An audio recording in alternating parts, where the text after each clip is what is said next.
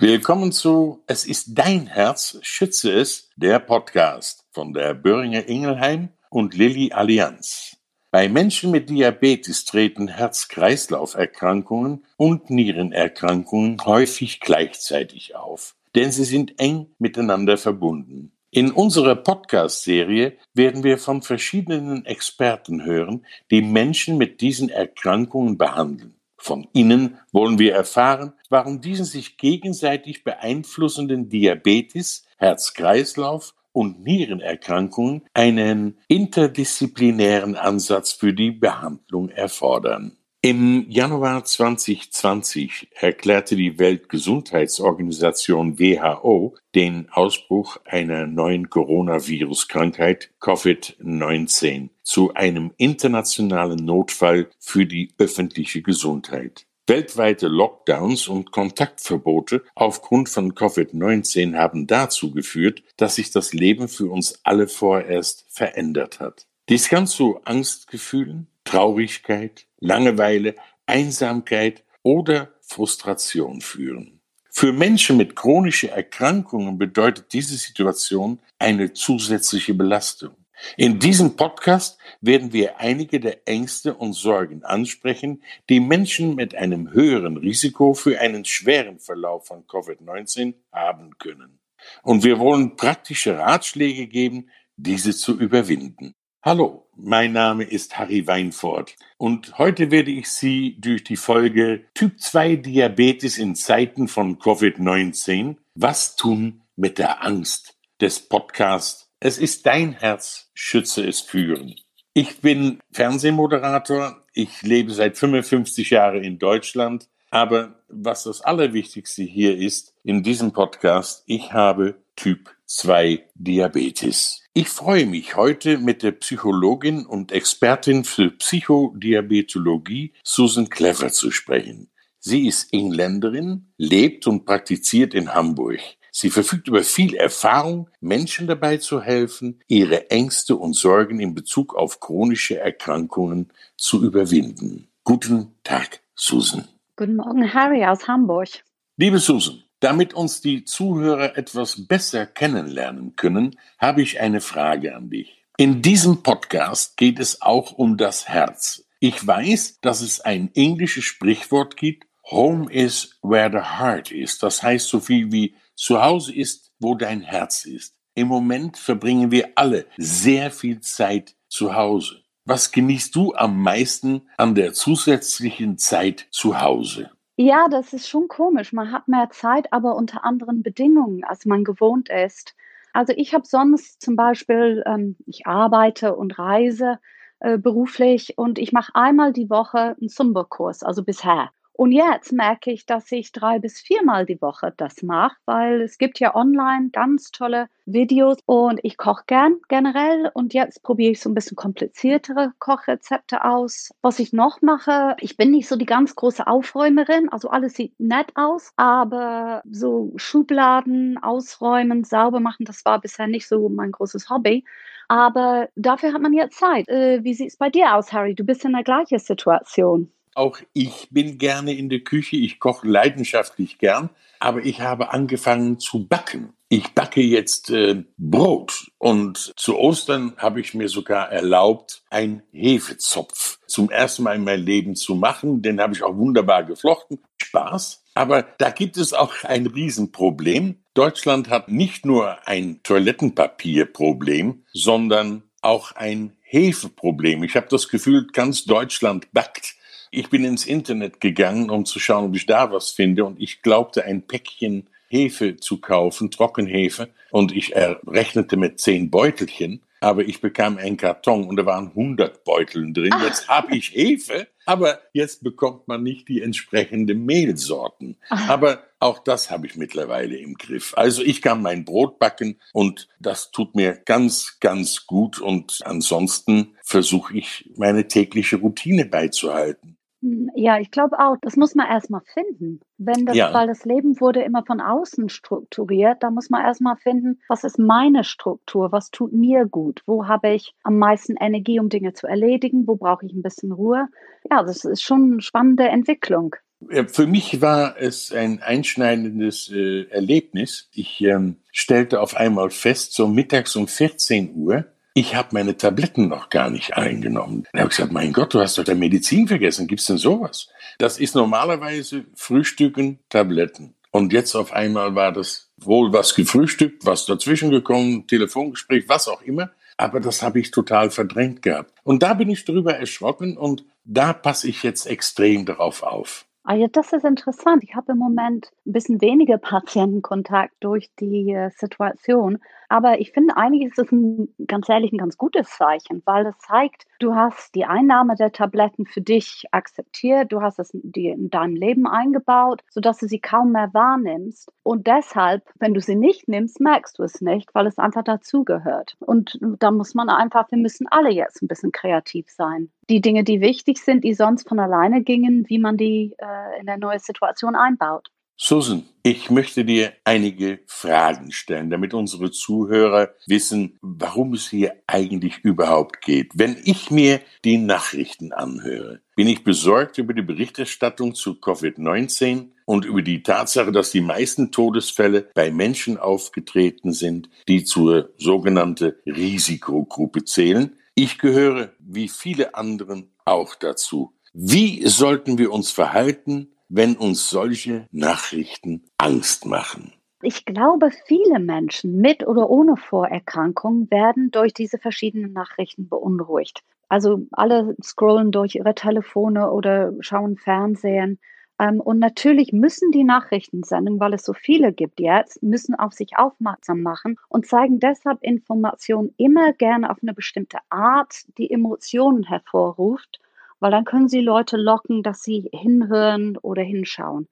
Wenn man sowieso gestresst ist, zum Beispiel wenn man Geldprobleme hat durch Kurzarbeit oder wenn man in eine enge Wohnung ist mit drei kleinen Kindern und beide Eltern haben Homeoffice, dann ist man generell ein bisschen, hat man so einen höheren Stresslevel und dann treffen diese Botschaften richtig ins Mark. Es ist generell so, wenn wir gestresst sind, reagieren wir deutlich leichter auf beängstigende Aussagen. Wir nehmen sie eher wahr und reagieren stärker darauf. Im Grunde genommen muss man nur wissen, dass man vorsichtig sein muss, den Coronavirus nicht zu kriegen und vor allem nicht zu verteilen.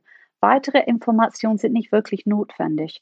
Ich würde empfehlen, sich nicht zu viel damit zu beschäftigen. Es regt nur auf, ohne dass es eine Lösung anbietet, wie man sich hinterher beruhigen kann. Wir wissen schon länger, dass eine häufige Beschäftigung mit den sozialen Medien einem nicht wirklich psychisch gut tut, völlig unabhängig von Covid-19. Mir ist bewusst, dass Menschen mit chronischen Erkrankungen bereits so schon zahlreiche belastende Erfahrungen machen und mit Ängsten umgehen müssen. Kannst du Techniken nennen, die bei der Angstbewältigung gut funktioniert haben?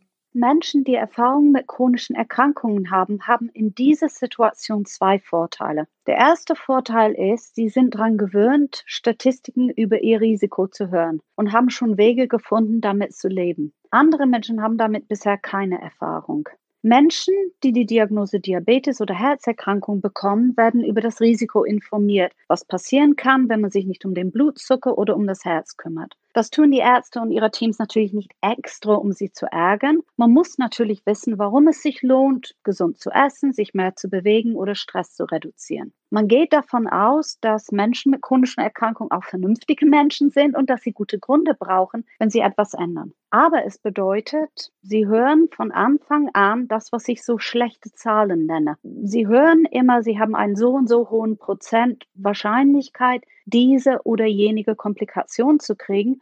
Und das macht natürlich zuerst ein ganz schlechtes Gefühl. Angst, Traurigkeit, vielleicht auch Ärger. Also ich arbeite mit Menschen mit Diabetes seit ungefähr 25 Jahren. Und einige, eigentlich sehr wenige, werden extrem ängstlich, wenn sie etwas von diabetischen Folgeerkrankungen hören. Das sind die Patienten, die kommen zu mir in die Praxis und ich sehe sie vielleicht ein paar Mal. Aber die Mehrheit von Menschen mit Diabetes, und das ist wirklich eine sehr große Mehrheit, die hören die Zahlen, die hören die Risiken und sie ändern die Dinge, die sie ändern können oder ändern möchten und dann leben sie ihr Leben weiter. Die Zahlen und Risiken, die wir im Moment im Zusammenhang mit Covid-19 hören, sind eigentlich nicht viel anders. Entscheiden Sie, was Sie machen wollen, um sich zu schützen und dann machen sie mit dem Rest des Lebens weiter, soweit das im Moment unter Lockdown geht. Die meisten Menschen, denen es wirklich gut geht mit ihrem Diabetes, sagen so etwas wie, naja, ich tue eine ganze Menge für meinen Diabetes und ich gehe davon aus, dass es gut geht. Und dann denken sie nicht weiter drüber nach oder nur sehr selten. Sich sehr viele Sorgen hilft nicht beim Blutzucker. Besser wäre sowas wie ein kurzer Spaziergang um den Block. Das ist nicht nur für die körperliche Gesundheit, das wirkt auch sehr beruhigend. Jede Form von Bewegung ist eigentlich beruhigend. Es ist wichtig für jeden Mensch im Moment, ob mit oder ohne Vorerkrankung, zu vermeiden, dass er den Coronavirus kriegt und zu vermeiden, dass er es weiterverteilt. Darüber hinaus muss man sagen, es gibt manchmal Dinge im Leben, die passieren einfach. Da hat man manchmal einfach Pech. Und manchmal passieren Dinge gar nicht, obwohl wir erwartet hätten, dass sie passieren. Ich denke mir einfach eine Zahl aus. Wenn Sie hören, etwas hat eine zehnprozentige Wahrscheinlichkeit, das bedeutet nicht, dass es sehr wahrscheinlich ist. Es bedeutet, dass es sehr unwahrscheinlich ist.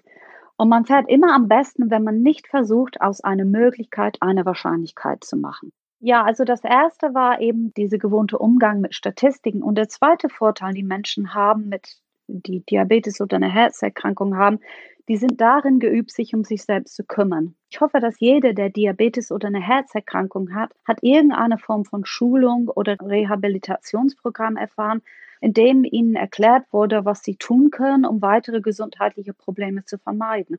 Diese etwas unangenehm klingende Lebensstiländerung, die bedeuten, dass man manchmal Dinge nicht machen kann, die man gern machen würde. Zum Beispiel Chips oder Süßigkeiten abends vor dem Fernseher essen. Es bedeutet aber auch, dass man sich manchmal zu Dingen durchringen muss, die man nicht spontan möchte. Zum Beispiel den abendlichen Spaziergang, auch wenn es regnet und kalt ist, wo noch nicht mal der Hund vor der Tür will. Über die Jahre, seit ihrer Diagnose, haben diese Menschen gelernt, wie man damit umgeht. Die haben diese Fähigkeiten schon parat.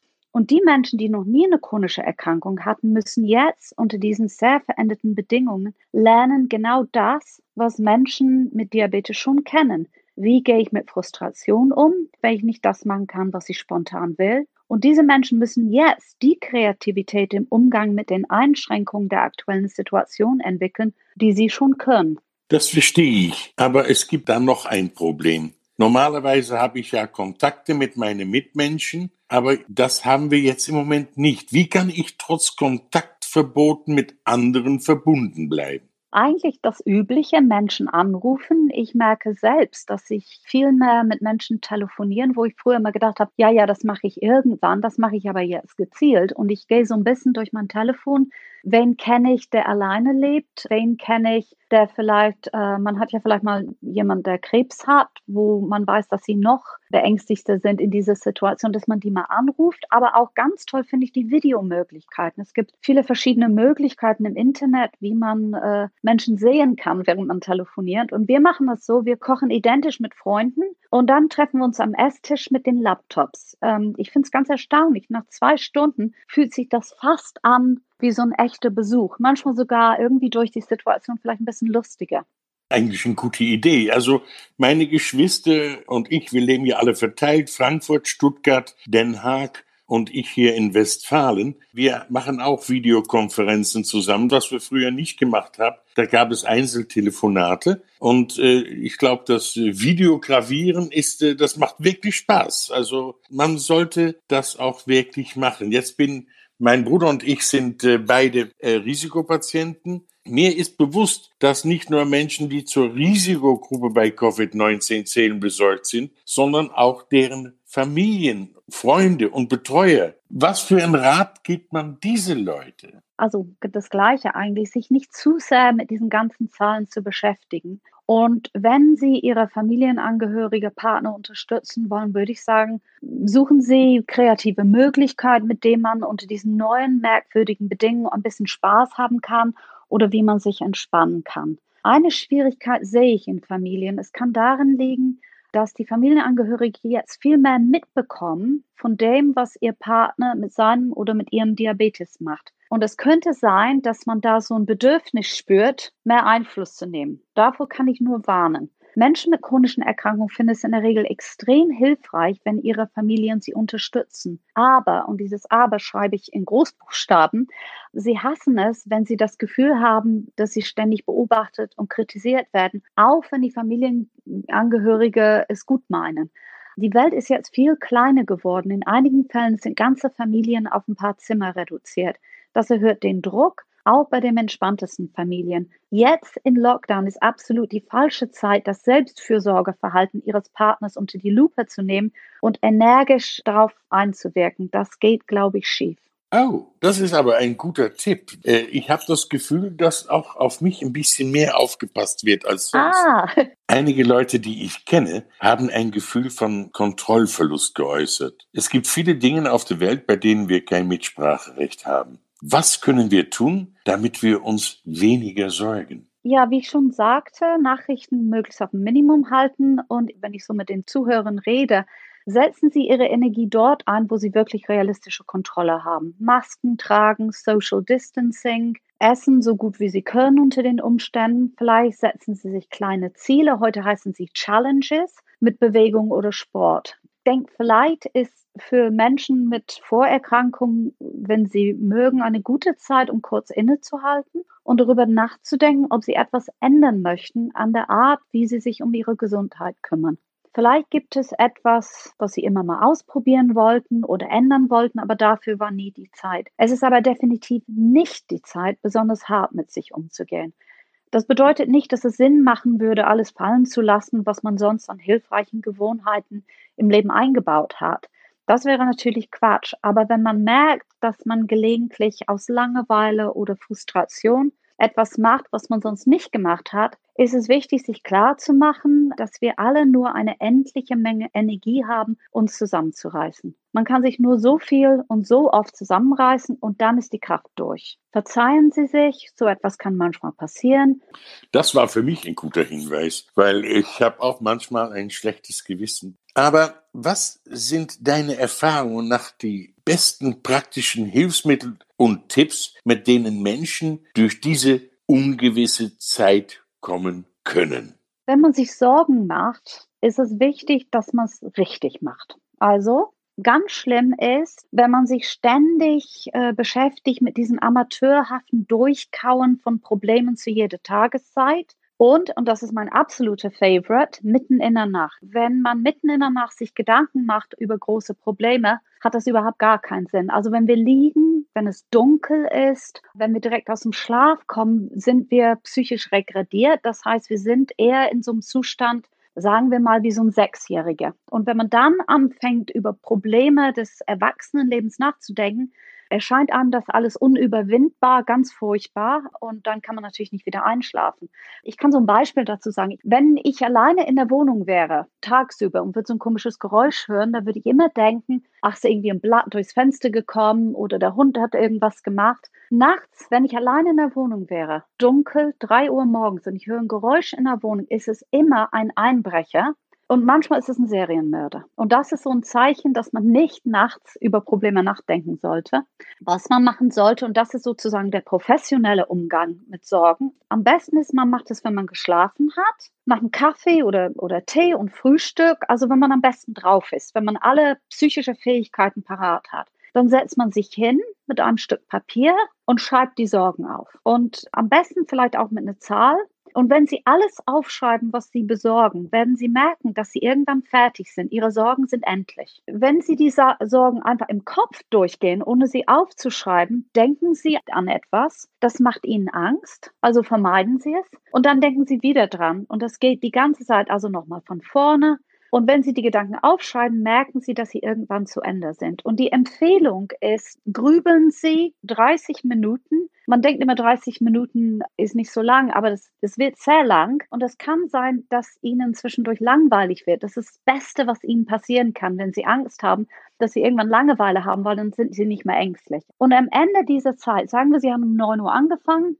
hören Sie um 9.30 Uhr auf, dann machen Sie komplett was anderes, spazieren gehen, irgendwie arbeiten, dass man auf andere Gedanken kommt. Und wenn man merkt tagsüber, dass diese Gedanken auftreten, dann kann man sich sagen, nein, das mache ich morgens um neun, das mache ich nicht jetzt. Ja, Harry, du hast Typ 2 Diabetes und gehörst somit zu dieser Gruppe von Menschen mit einer bereits bestehenden Vorerkrankung, die in der gegenwärtigen Situation ein höheres Risiko für schwere Erkrankungen durch Covid-19 haben. Darf ich dich mal fragen, wie es dir damit geht? Wie fühlt sich das an? Wie die erste Nachrichten, da sind wir wieder beim Thema, gekommen sind, war ich natürlich erschrocken, da ich ja äh, neben Diabetes auch noch Bluthochdruck habe. Also gehöre ich definitiv zur Risikogruppe. Und das macht mich extrem vorsichtig. Ich bin kein ängstlicher Typ. Äh, ich mache mir nur Gedanken, habe gesagt, was kann ich tun? Also ich blieb erst in die Isolation ich gehe nur nach draußen mit einer Maske vor dem Mund, damit ich unter Umständen andere Menschen nicht anstecken, weil niemand weiß es, ob er es hat oder nicht. Ich wasche extrem meine Hände, desinfiziere und creme sie wieder ein, weil ich festgestellt habe, dass ich ganz trockene Hände bekommen habe. Also creme ich sie ein und gut ist, aber ich wasche öfters meine Hände und das ist gut so. Aber ich bin jetzt zum Beispiel seit, ich war seit sechs Tagen nicht draußen weil ich alles im Haus habe. Ich setze mir den Risiko einfach nicht aus. Ich vermisse nichts. Ja, ich gehe ein Stück hier in der Bauernschaft spazieren, aber da treffe ich keine Menschen, da komme ich nicht an Menschenansammlungen. Für mir geht es darum, dass ich nicht mit Menschen in Kontakt kommen möchte, die entweder ich oder die mich anstecken können. Frage ist, wenn du viel dann alleine bist oder viel im, im Haus oder wenig Kontakte und so weiter, wie gehst du damit um? Wie hast du dich persönlich auf diese neue Realität eingestellt? Es ist eine ganz spannende Geschichte. Jetzt plaudere ich aber aus der Schule. Ich lebe seit Anfang März, seit dem 1. März eigentlich, mit meiner neuen Lebensgefährtin zusammen unter einem Dach. Das heißt, wir kennen uns jetzt seit 14 Monaten und äh, das war für uns natürlich dann ein Moment, wo ich sagen musste, wow, wir waren Sie in Köln, ich hier in Senden und jetzt sind wir auf einmal sieben Tage pro Woche, 24 Stunden pro Tag äh, sitzen wir zusammen. Aber es funktioniert, äh, weil wir lassen uns gegenseitig Freiraum. Sie hört wahnsinnig gern Musik, ich lese gerne und äh, das kann man sehr gut gemeinsam. Und äh, natürlich das gemeinsame Kochen und das gemeinsame Zuhause auf der Terrasse sitzen. Ich habe das Glück, auf der Terrasse sitzen zu können. Ja, das gibt uns schon viel und es funktioniert. Ich bin erstaunt, wie das funktioniert. Ich glaube, du hast da was ganz Wichtiges angesprochen, nämlich, dass man dadurch, dass man sehr viel Zeit zusammen verbringt, muss man auch dafür sorgen, dass man innerhalb der eigenen vier Wänden irgendwie auch Zeit getrennt verbringt. Äh, und das hast du eigentlich gerade das beschrieben. Ich glaube, so geht das am besten, als wenn man versucht, wie wenn man sich nur kurz am Wochenende sieht, alles zusammen zu machen. Ich glaube, das wird nicht funktionieren. Nein, äh, es ist tatsächlich so. Es ist auch der falsche Zeitpunkt zu sagen, du änderst dich ja auch nie. Oh. das ist ein, das, wenn ich diesen Satz hören würde, dann kriege ich sofort meine viel zu langen Nackenhaare stehen dann senkrecht nach oben. Das sind so Geschichten, das sollte man tunlichst unterlassen, weil man hat jemand kennengelernt und lieben gelernt, so wie jemand ist und man hat ihn nicht kennengelernt, um ihn zu ändern. Jetzt ist es so, dass jetzt in diesem Moment wird erst äh, meine Partnerin damit konfrontiert, dass ich pünktlich meine Medikamente einnehme. Und jetzt fängt sie an aufzupassen, statt, Moment mal, äh, hallo, hast du deine Tabletten schon genommen? Ja, ja, habe ich. Die habe ich schon genommen. Aber wenn ich dann mal ein Plätzchen essen will, dann bekomme ich dann gesagt, das steht aber nicht auf deinem Plan, oder? Das ist genau das, was vorhin schon besprochen worden ist, dass das Umfeld unterstützend tätig sein muss, aber nicht regulierend.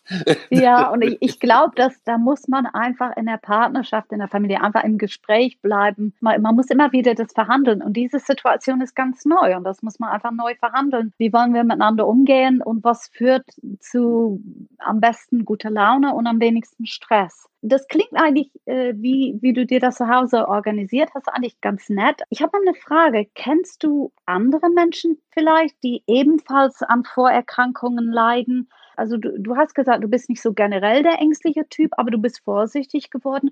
Kennst du auch Leute, die auch andere Erkrankungen haben, die vielleicht Angst haben? Weißt du, worum sie sich Sorgen machen? Ja, da kenne ich äh, einige, die dasselbe haben wie ich, Diabetes. Die sind vorsichtiger, die leben aber ihr Leben. Die lassen sich nicht bange machen. Ich kenne aber jemanden, wohnt allein auf einem großen Hof, hatte eine Krebserkrankung gehabt und durch Chemotherapie ist ja das Immunsystem ja geschwächt. Und die hat extreme Angst, angesteckt zu werden. Also isoliert die sich ganz, ganz streng. Das höre ich dann auch von anderen innerhalb meiner Familie, die auch sagen, ich werden Teufel tun und meine Kinder zu Besuch holen und mein Enkel, die kommen an den Gartenrand, die winken sich zu und die deuten an, dass sie sich umarmen, aber sie treffen sich nicht. Sie kommen nicht näher als drei Meter. Die bleiben weg voneinander. Das ist eine harte Zeit, mein Gott, ja. Aber wir werden das überstehen, indem wir uns vernünftig verhalten. Also es ist irgendwie, äh, muss man tatsächlich bei allen diesen Dingen sehr kreativ sein. Wie geht es am besten, ohne dass man sich in ein Risiko begibt? Wie ist es mit deinen Freunden und Familie? Wie haben die darauf reagiert? Ja, auch natürlich mit großen Augen zugeschaut, was da auf uns zurollt. Ich habe ja meine Partnerin aus Ischgl abholen müssen, weil sie, jetzt muss ich sagen, Gott sei Dank, am ersten Tag, wo sie da war, auf der Straße ihr Knöchel gebrochen hatte. Und somit ist sie gar nicht erst in Restaurants und Clubs und so weiter gewesen und hat sich nicht angesteckt. Aber ihre beide Freundinnen, die geblieben sind in Ischgl, die sind Coronavirus erkrankt zurückgekommen. Wir haben natürlich in Angst äh, gelebt, äh, die ersten 14 Tage hat die Iris sich angesteckt, habe ich mich dadurch angesteckt. Äh, das war eine spannende Zeit, aber wie dann 14 Tage vorbei waren und diese äh, Quarantäne, in dem wir uns selbst auferlegt aufgehalten haben, gut gegangen ist, dann lockerte sich das Ganze bei mir und es war befreiender. Jetzt habe ich mich mit meinen Isolationen so gut arrangiert und auch unsere Freunde, wir telefonieren mehr, wir haben Kontakt. Natürlich vermissen wir es, unsere Freunde im Arm zu nehmen. Natürlich vermissen wir es, in eine Kneipe zu sitzen, rund um einen Tisch mit zehn, zwölf Mann, zu lachen, zu reden, zu sprechen, etwas zu trinken. Wir vermissen das. Aber diese Zeit wird wiederkommen. Man arbeitet für uns und man arbeitet gegen diese Krankheit und irgendwann werden wir sie besiegt haben und dann können wir wieder normal leben. Aber bis dahin geht es nicht ums Leben, sondern ums Überleben und das sollten die Leute sich äh, merken. Die sollten mehr Respekt für andere Menschen haben. Ich finde das, äh, was du da sagst mit diesem Thema Respekt gegenüber einem anderen Menschen, das ist, glaube ich, ein guten Grund, eine Maske zu tragen, auch wenn man selbst das Gefühl hat, sieht vielleicht komisch aus oder andere tragen es nicht. Ich glaube, es ist einfach, man, man hat Respekt vor anderen Menschen und man möchte sie schützen. So, Susanne, wir haben sehr viel erfahren und wir haben sehr viel Informatives gehört und auch klare Worte, wie man sich absolut nicht verhalten soll. Ich hätte gern ein paar abschließende Gedanken. Also, wenn ich mit den Zuhörern spreche, wenn sie sich in diesen Zeiten manchmal ängstlich fühlen, ist es, glaube ich, ganz wichtig zu wissen, dass sie damit nicht alleine sind. Es ist psychisch ganz normal, nach einer beunruhigenden Aussage kurz innezuhalten und sich zu fragen, was bedeutet das für mich? Aber es gibt Möglichkeiten, damit umzugehen. Was wir jetzt mehr haben als früher, ist Zeit. Zeit zum Experimentieren. Ich würde sagen, spielen Sie damit, probieren Sie Dinge aus und seien Sie gerade jetzt nicht zu hart mit sich. Sagt Susan Clever. Und äh, ja, da muss ich ganz ehrlich sagen, jetzt fasse ich mich gleich doch selber an die Nase. Das werde ich mir alles sehr gut merken. Dankeschön, Susan. Ja, vielen Dank, Harry. War schön. Sie haben die Episode Typ 2 Diabetes in Zeiten von Covid-19. Was tun mit der Angst? in der Es ist dein Herz, schütze es, der Podcast, Reihe von der Böhringer Ingelheim und Lilly Alliance gehört, bei dem ich, Harry Weinfurt, von der Psychodiabetologin Susan Clever unterstützt wurde. Vergessen Sie nicht, den Kanal zu abonnieren oder ihm zu folgen, um unsere nächste Episode nicht zu verpassen.